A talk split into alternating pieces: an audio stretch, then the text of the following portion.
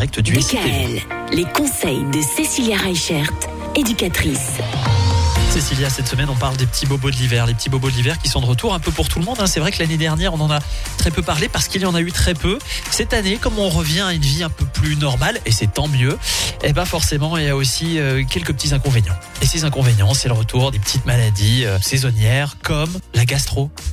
Ben, on n'y coupe pas. hein. Tous les ans, il y a des épidémies, des Ouais. vagues de gastro.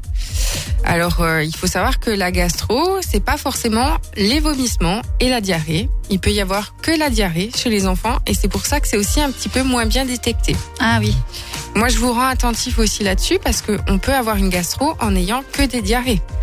Mais du coup, on va utiliser le même protocole que pour une gastro classique, à savoir qu'il faut bien se réhydrater parce que euh, ben, on perd énormément de liquide. ouais. On va choisir plutôt de l'eau minérale, euh, des bouillons ou euh, des boissons légèrement sucrées, mais pas trop parce que du coup, l'estomac va avoir du mal à le supporter.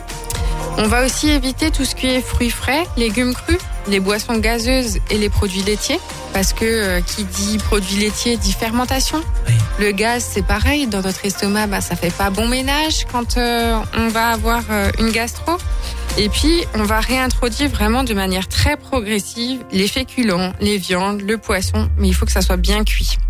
Parce que ben, qui dit euh, poisson cru ou viande crue, c'est souvent source de germes qui sont beaucoup plus présents et qui peuvent du coup surcontracter quelque chose euh, au niveau du ventre et des intestins. Donc quand les symptômes y persistent, bah forcément, hein, on contacte son médecin traitant. Il y a différentes choses qui sont possibles pour les enfants.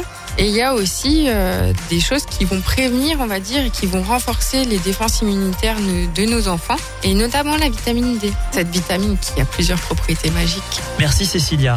Bon week-end. Ouais. Bon À lundi. week-end, à lundi. DKL, retrouvez l'ensemble des conseils de DKL sur notre site internet et l'ensemble des plateformes de podcast.